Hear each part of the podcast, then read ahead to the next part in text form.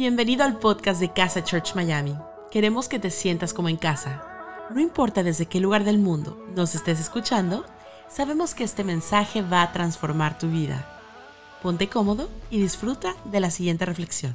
La riqueza no depende de aquellas cosas materiales que tienes. Y esto no se le ocurrió a Camilo, esto se le ocurrió a Dios hace muchísimos años y se lo puso en el corazón al que escribió la carta de Segunda de Pedro.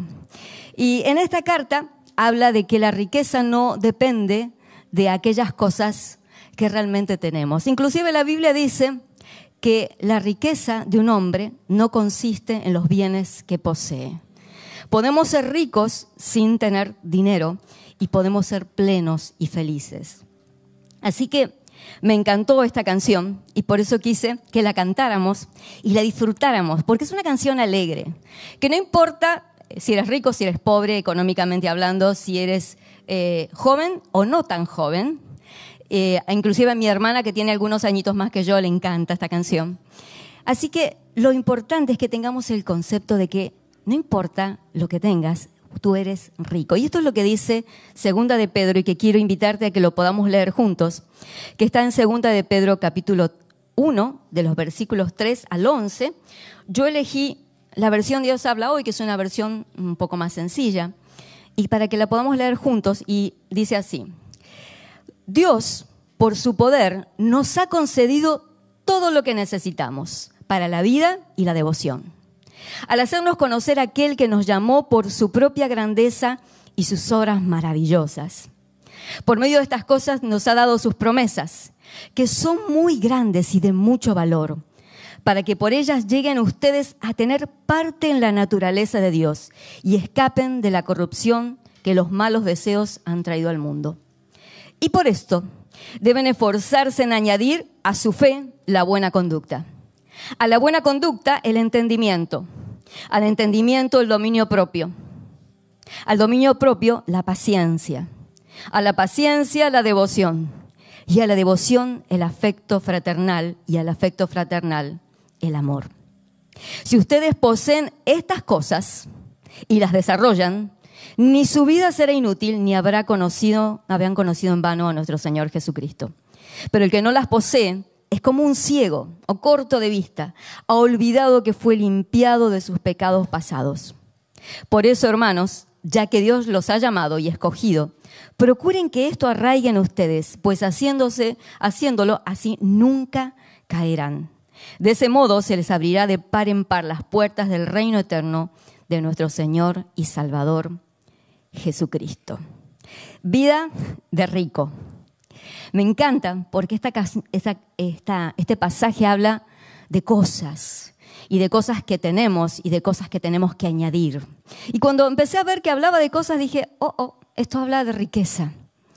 Y, ¿sabes? Como estamos hablando de multiplicar y de sumar, y yo anduve estudiando estadísticas, como que se me, empezó a sumar todo esto.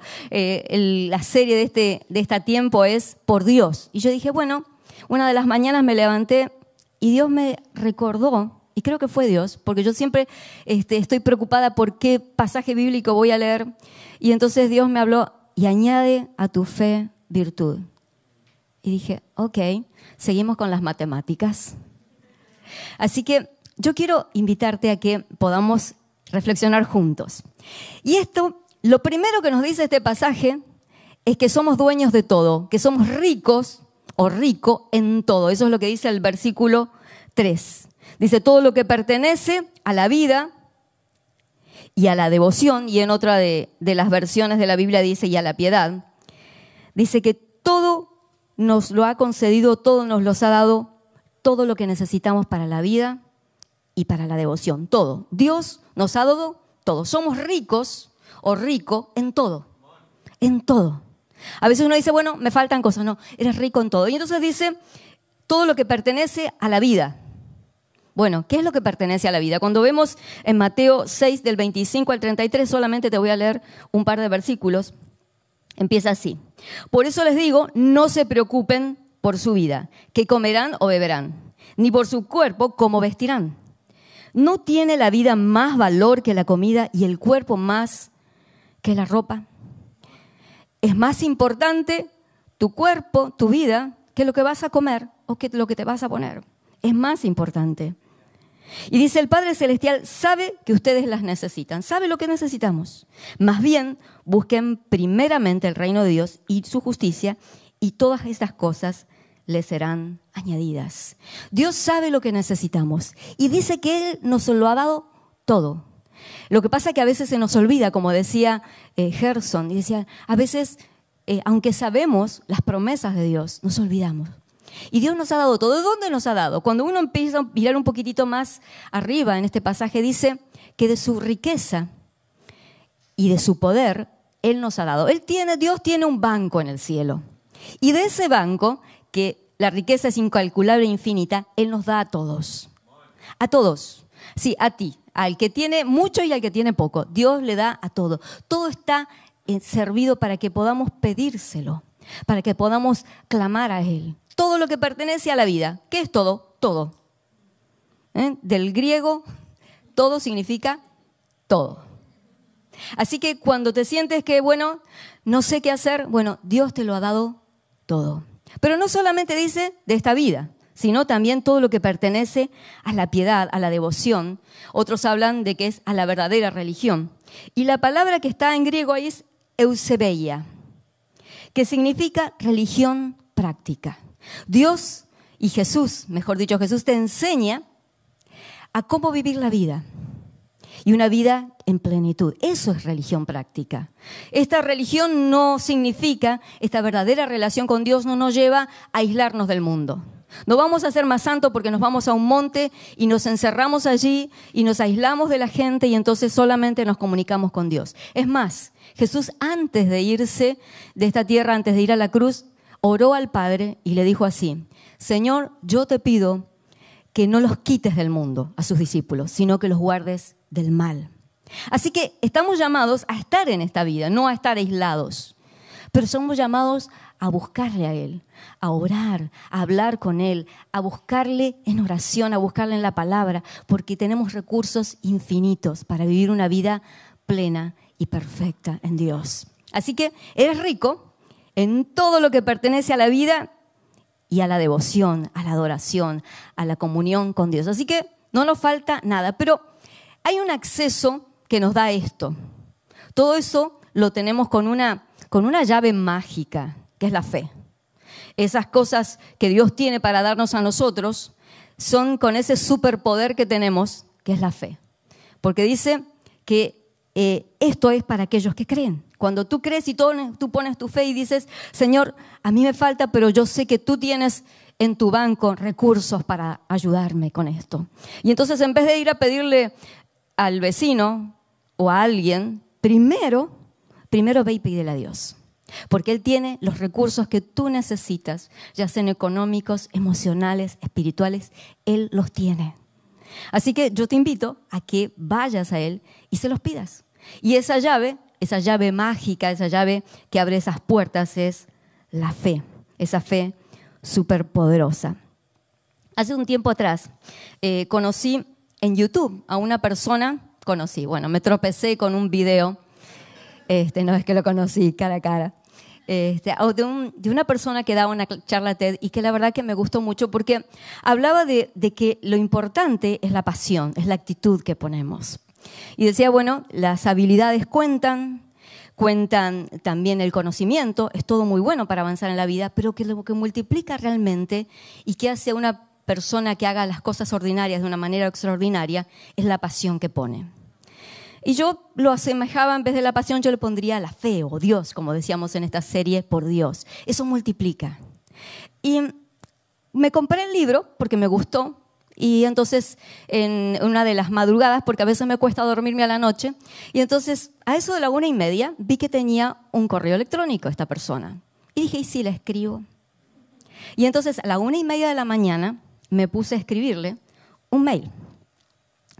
Y le puse así, por lo menos te voy a leer algunas frasecitas. Dije buenos días, porque claro, él vive en España. Así que aunque para mí eran la una y media de la mañana, para él eran siete y media de la mañana, seis horas más. Así que dije, bueno, igualmente es un mail, no lo voy a despertar. Qué, qué mujer de fe, ¿no? Porque sabes qué? La fe, esa fe que Dios nos da, nos hace atrevidos, nos hace osados, nos hace creer que los recursos de Dios están para nosotros. Porque en esos recursos nosotros tenemos sueños y nos animamos, porque sabemos que Dios nos respalda. Y entonces, en esa noche, yo le escribí y le dije, buenos días, perdón por mi atrevimiento, pero quizás, quién sabe, leas mi mail y hasta me lo contestes. Te escribe una persona que hace unos años atrás tropezó con una charla tuya que me hizo mucho bien entonces y busqué todas las charlas tuyas desde entonces. Y ahora empecé a leer tu libro. Bueno, le cuento después allí en dos oraciones cuál había sido la situación que yo había vivido, porque él habla de las personas resilientes. Y entonces le digo también por allí, para no leerte todo el mail, le digo, eh, déjame que me perdí aquí en, en la lectura, mi propósito al escribirlo, le cuento de mi libro, y le digo, mi propósito al escribirlo es que otros puedan animarse a abrazar la vida y creer que siempre se puede volver a empezar, no importa por lo que hayan pasado. Quisiera hacerte llegar mi libro, quizás tengas una casilla de correos a la que pueda enviártelo. Me gustaría que lo leyeras y me dieras tu opinión. Otra vez, perdón por mi atrevimiento. Cara dura. A la una y media de la mañana, yo dije, bueno, lo voy a escribir, voy a ver si... Gracias por ser una luz que alumbra a muchas personas en un mundo que vive a oscuras. Quiero que sepas que por aquí hay una mujer que es parte de una familia y de una comunidad que es luz también, y que se esfuerzan por encender a otros con esperanza. Dios te bendiga mucho a ti, a tu esposa e hijos. Cordialmente, Liliana García. Y le puse send. Dije, bueno, de última, no lo lee, ¿qué pierdo? Cuando se lo envié, eran las eran la 1 y 52 de la mañana, así hasta esa hora yo estaba ahí despierta. A la mañana siguiente, otra vez esta, esta mujer este, osada, a la mañana dije, bueno, voy a ver si a lo mejor, quién sabe. Por ahí me contestó. Y para mi sorpresa, a la 1 y 55, o sea, tres minutos después que yo le escribí, él me escribe esto. Así que yo te animo a que seas una persona de fe, atrevida. Muchas gracias por tu email.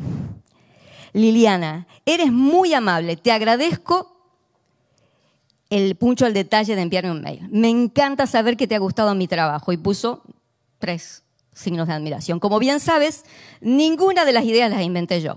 Solo copio y pego. Y puso una caradita sonriente. Tampoco hay nada nuevo, nada que no sepamos. Yo no tengo mérito. Siempre he pensado que lo importante es no, es explicar las cosas, que es lo que yo hago. Lo más importante es la lucha diaria por aplicarlas con la ayuda de Dios y ahí soy un principiante cada día. Toda mi admiración por cómo afrontas la vida y puse ahí como cuatro o cinco signos de admiración. Me encantará recibir tu regalo. Puedes enviármelo y me puso la calle, una dirección. No sé si es su oficina o su casa, no lo sé. Yo pedía una casilla de correos. Muchas gracias por escribirme un mail y por el tiempo dedicado. Un abrazo y te deseo lo mejor. Esto hace la fe, que uno sea atrevido. Te cuento al final la historia. Eh, al final pude enviarle el libro y me, contestó y me dijo que ya lo había recibido. Así que no sé si lo leyó o no lo leyó, pero sí lo recibió.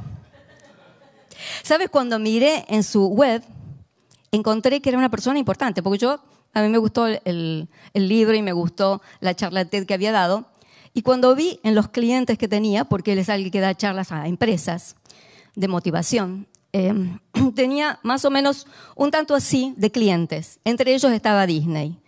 Y yo dije, wow, soy muy atrevida.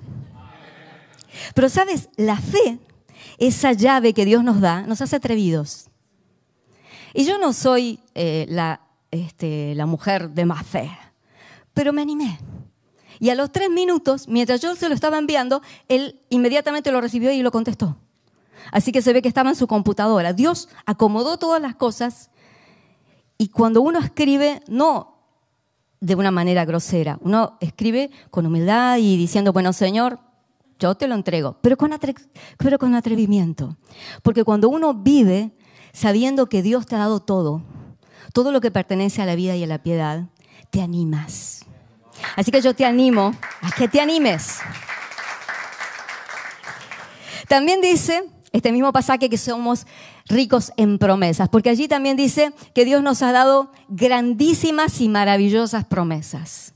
Somos ricos, ricos en promesas.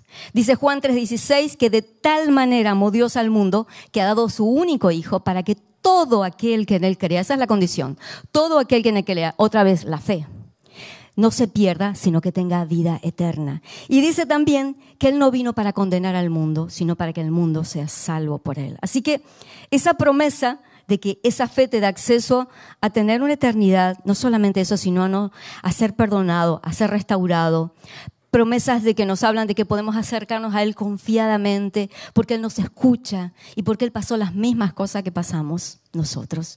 Nos ayuda a creer que somos ricos en promesas, rico en aquellas cosas que Dios tiene, porque esas promesas provienen de ese banco que está en el cielo y que sus riquezas son infinitas. Así que no hay límite en eso.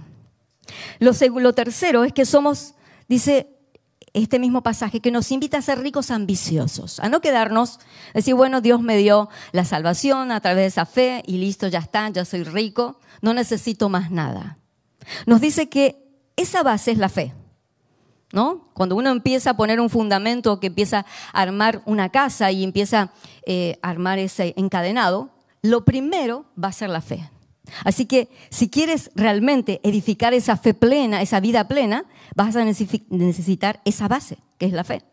Pero dice, no te quedes con la fe. Sea ambicioso. Vamos a sumarles siete cosas a esa fe. La primera cosa que nos, dice este pasaje es que dice que le añadamos, que le sumemos a esa fe, dice virtud en, uno, de los, en uno de los comentarios y en, y en este dice buena conducta. La virtud, esta palabrita en griego es arete. El arete es algo que nos adorna, que nos embellece. ¿eh? Hoy, hoy yo me puse unos aretes de perlas. Uno trata de embellecerse. Entonces, esto embellece la fe, esto embellece tu vida. Y entonces algunos lo traducen como buena conducta. No te quedes solamente con la fe, con esa, ese primer paso inicial que comenzaste, Dios te salvó, Dios te dio una nueva vida, Dios te perdonó tus pecados, Dios te dio la posibilidad de restaurar y comenzar de nuevo. Pero necesitas añadir a esa fe virtud, buena conducta, cosas que embellezcan esa fe.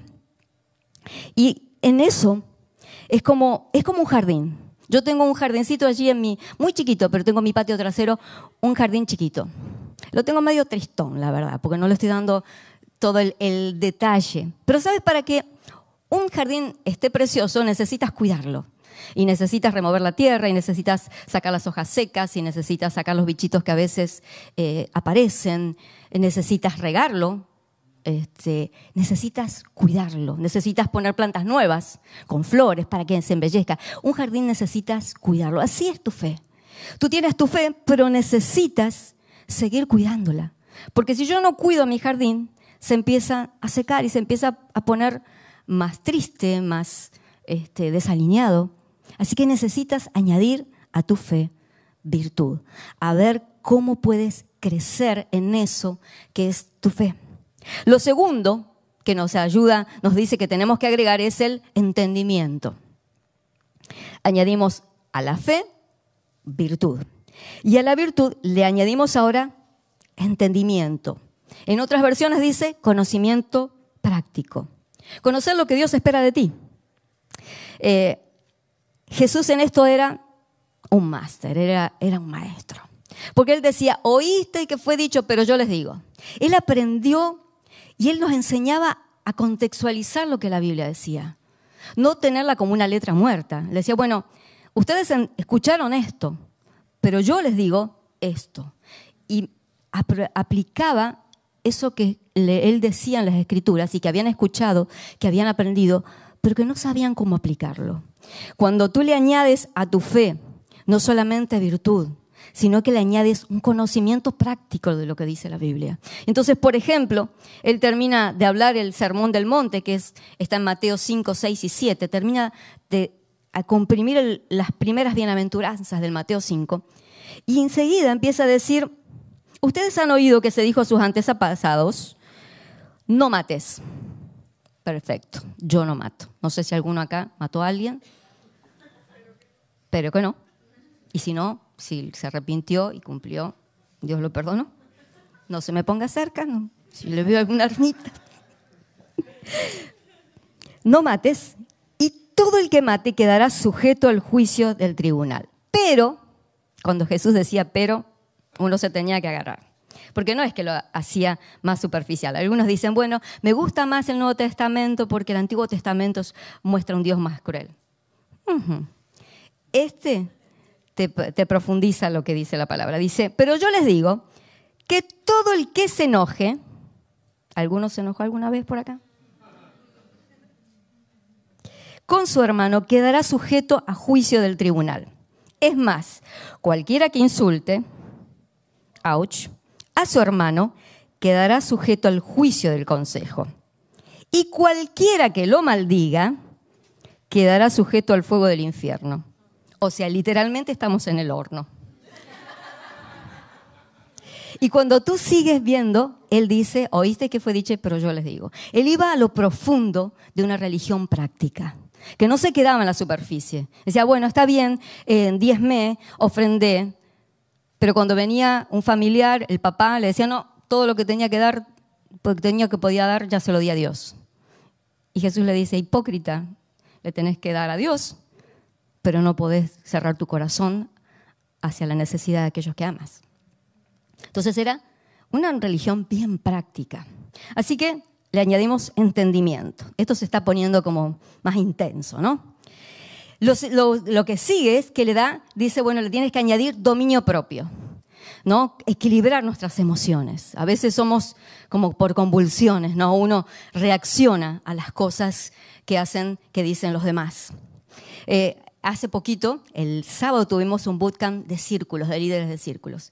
Y Marcela compartió algo sobre relaciones que los que eran líderes de círculos que estuvieron allí estuvo espectacular. Por cierto, muy bueno, Marce y dijo dos cosas de las relaciones. Voy a rendir examen aquí con la teacher.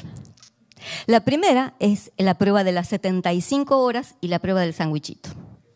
La prueba de las 75 horas que cuando tú tienes un, un, problema con alguien, algo que te molestó, necesitas esperar 72 horas para que te bajen las emociones, para que puedas luego hablarlo, porque si no, eh, explotas, ¿no? Y a veces yo digo como uno que se lo vomita, lo que le va a decir. Perdón por la expresión, pero me parece que es bien gráfica. Uno eh, lanza lo que está pensando porque dice, soy sincero y le voy a decir esto, pero termina matando a la persona, porque las palabras salen muy duras. Entonces necesitas, la primera prueba es 72 horas. Y la segunda es la del sándwichito. ¿eh? Este, nosotros los argentinos nos gustan los sándwiches. O primero el amor. Después decir lo que te molestó y otra vez amor. Eso no es manipulación, es saber tener dominio propio. Es saber decirle a la persona, yo te quiero, sos importante, sos valioso, pero esto que me dijiste o que hiciste, esto me dolió, me molestó. Pero mi, cariño no está en juego, yo, te valoro, yo, yo quiero que lo arreglemos. Es es meter lo que estás diciendo que te molestó, pero entre amor. Amor, lo que te molestó y amor. Estas dos cosas, estas dos pruebas, la de las 72 horas y la prueba del sandwichito, te ayudan a que puedas tener dominio propio, porque además es un fruto del Espíritu. Pero necesitas poner de ti, añadirle a tu fe también dominio propio. Lo siguiente es que estaba de la mano con el dominio propio es la paciencia. Es el aprender a perder el control de aquellas cosas que quieres ya. ¿No? Yo en estos días he sido probado con la, probada con la paciencia. Y yo tengo la, tengo, parezco la mejor, más paciente del mundo, pero a mí me caminan las hormigas por arriba por dentro. Porque a veces me frustro porque las cosas no salen como quiero o en el tiempo que quiero pero necesitamos aprender a tener paciencia. Mi suegra siempre me embromaba y me decía, este, nunca pidas paciencia, Porque la, la, Biblia habla que la tribulación o las dificultades son la maquinita de producir paciencia. Entonces yo cuando hablaba con Dios le decía, dame mansedumbre, templanza, pero en realidad le estaba pidiendo paciencia. Pero sabes, es verdad, lo que va a entrenar tu paciencia va a ser las dificultades, porque allí aprendes a tener paciencia. Por eso las personas más pacientes son aquellas que han pasado por muchísimas dificultades y aún así están bien. Uno ve las personas mayores que dice, wow, me inspira paz, me inspira tranquilidad. Porque claro, han aprendido a tener paciencia, no porque son pacientes naturalmente, sino porque las dificultades lo hicieron pacientes. Así que esa es una cosa que necesitas añadir antes que las dificultades te moldeen la paciencia. Así que aprendamos a tener paciencia. Este mismo hombre que yo les contaba, que, era un, de la charla TED, él decía que él hacía un ejercicio con sus hijos y entonces a veces se paraba este, en los semáforos y cuando daba verde, él se quedaba unos segundos 15 segundos y contaba uno, dos. Y entonces decía que las bocinazos y las cosas que le decían eran irreproducibles. Y los hijos encima lo molestaban y le decían, acá, acá, acá, que acá hay mucho lío, hay, mucho, es una zona bien congestionada, acá quédate parado. Entonces decía, bueno, suban las, las, ventanas porque este, podemos llegar a, a, correr peligro. ¿no? Así que necesitamos aprender a ser pacientes, porque allí se nos va la paciencia. Cuando alguien se quedó mirando el celular, este, enseguida empezamos con los bocinazos. Y nada que, y cuando te toca a ti, te toca escuchar los bocinazos porque a veces nos ha pasado, ¿no? Lo siguiente que necesitamos agregar es la devoción, la piedad. ¿no? Fe, virtud, entendimiento, dominio propio, paciencia, devoción o piedad. Es algo que necesitamos hablar con Dios, eso es lo que necesitamos constantemente estar conectados, porque eso nos, nos ubica. Dios es Dios y nosotros somos sus hijos. No somos dueños de la vida, no somos dioses, somos sus hijos. Pero tenemos en Él alguien que nos puede proveer de aquello que necesitamos y podemos confiar en Él y podemos descansar. Hace unos días atrás me fui a, buscar a, Moni, que fue una de las que dio eh, la previa, y las dos estábamos abrumadas por cosas que nos estaban quitando la paciencia. Y entonces me quedé un ratito con ella y la miré y le dije, ¿y si oramos? Y allí nos pusimos a orar las dos. ¿Y sabes qué fue lo que nos pasó? Que nos sentimos aliviadas. ¿No? Nos sentimos aliviadas y, y uno dice, bueno, estoy sobrecargado, pero sé que puedo ir a Dios y ponerle mi carga, porque Él me escucha, porque Él no me ignora, Él, él me escucha y, y me da paz. Así que necesitamos enriquecer nuestra fe también con algo fundamental, que es conectarnos a la fuente, es conectarnos a Dios. Lo siguiente es el afecto fraternal. No es fácil levantar las manos a Dios, pero a veces nos cuesta acercar las manos a los que tenemos alrededor. Y generalmente los que más sufren nuestros enojos o, nuestros, o con quien más tenemos dificultades son con aquellos que más nos conocen, nuestros hijos, nuestros padres, nuestras parejas, nuestros amigos, nuestros compañeros de trabajo, de estudio. Pero la Biblia nos habla y nos manda a que haya afecto fraternal. ¿Cómo tratas a los demás? ¿Cómo tratas al mesero que tardó un poquito más de tiempo en traerte el café o que te lo trajo frío? ¿O cómo tratas ante el call center cuando le fuiste a pedir que por algún problema en la tarjeta te lo solucione y te dice, no puedo, los intereses quedan? Y uno, ¿no? Se le sube, ¿no? Las hormigas y uno explota, reacciona. Allí es donde tenemos que aprender a poner afecto fraternal, porque esa persona no te está diciendo algo que se le ocurrió, él está cumpliendo órdenes de su trabajo. Si no pierde su trabajo, no te puede regalar, decir no pague nada, señora. Pero a veces nos olvidamos que una de las cosas fundamentales es adornar nuestra fe con el afecto fraternal. Y lo último, que es la cereza del postre, es el amor. El amor de Dios, el amor a Dios. En 1 Corintios 13 habla de ese amor. Y dice en 1 Corintios 13 que aunque seas la persona más generosa del mundo, que aún vendas todo lo que tienes y se lo des a los pobres. Aún eh, hagas esfuerzos impresionantes, hables en lenguas, tengas don de profecía, seas la persona más archi recontra espiritual y encumbrada en la iglesia, pero no tienes amor, dice que no sirve de nada, que es un símbolo, es como, como un símbolo, como un platillo que, que suena y nada más. No hace, no hace mella en el corazón de Dios. Necesitas hacer todas las cosas con el amor verdadero de Dios. Con un amor que dice 1 Corintios 13, que todo lo cree, que todo lo espera, que todo lo soporta, que no hace nada indebido, que no se goza de lo injusto, que no se alegra de lo injusto, sino que se alegra de la verdad. Que no se, no se irrita, que no se enoja, que no se venga, que no, que no hace daño, que es benigno ese es el amor con el que tienes que coronar todas estas cosas que el que escribió esta carta dice, necesitas añadir a tu fe virtud, entendimiento, dominio propio, paciencia, devoción, afecto fraternal y amor. Porque si no lo hacemos, somos pobres y ciegos. Este pasaje dice, si no tienes todas estas cosas, eres pobre, aunque sientas que tengas todo. Y encima eres ciego. Dos puntos. Esto significa no entendiste nada. O sea, si creíste que la fe era solamente para hacerte sentir bien a ti, pero no creciste en esto, dice este mismo pasaje que eres inútil. Lo dice la Biblia. Y que eres ciego. No estás viendo para que Dios te creó, para que Dios te puso en esta tierra. Yo sé que hay dificultades. Yo sé que hay veces que uno no tiene ganas ni de adornar su vida, ni de portarse bien, ni de amar a los hermanos, ni, ni tener ese amor eh, que habla 1 Corintios 13, ni tener toda esa paciencia y a veces uno explota. Pero tenemos la posibilidad de volver al principio. Todo lo que pertenece a la vida y a la devoción, a la piedad, te fue dada. Todas las promesas de Dios te fueron dadas, nos fueron dadas.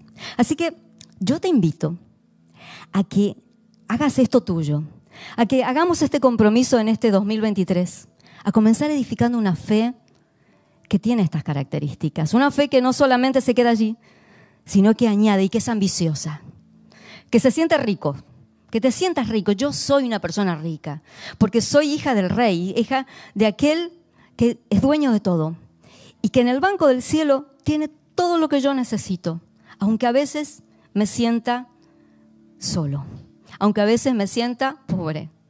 Dios te ha dado todo. Y entonces necesitamos abrir nuestros ojos porque esto nos va a hacer mejores personas y vamos a poder tener una plenitud de vida que solamente en Cristo se puede lograr.